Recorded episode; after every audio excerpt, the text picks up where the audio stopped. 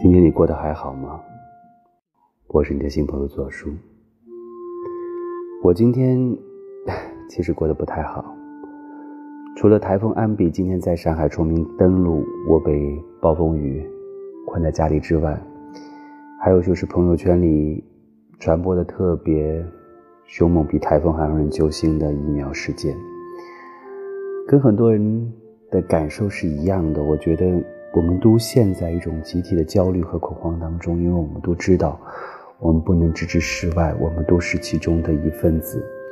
可是，当我们仔细去梳理这件事情的时间线的时候，我们会看到一些满是疑问的地方。我们也知道这些事情可能到最后，我们都无力去面对那个真正的现实。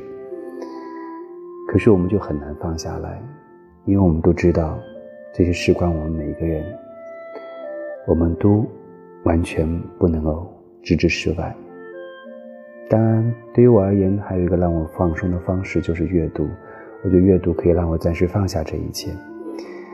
今天我终于把这两周一直在读的《瓦尔登湖》给读完了。我在最初读的时候开始怀疑译本不够好，在读完的时候又开始怀疑我可能年纪还没有到。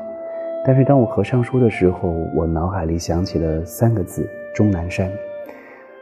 我一直在想，是不是我们每个人只有将自己放逐到某个边界的时候，才有可能正视到内心当中丰富的那个部分，发现万千个自己，还有更多的可能。今天还有另外一件事情，就是我接受了一个媒体采访，关于本地文化活动的一些现象。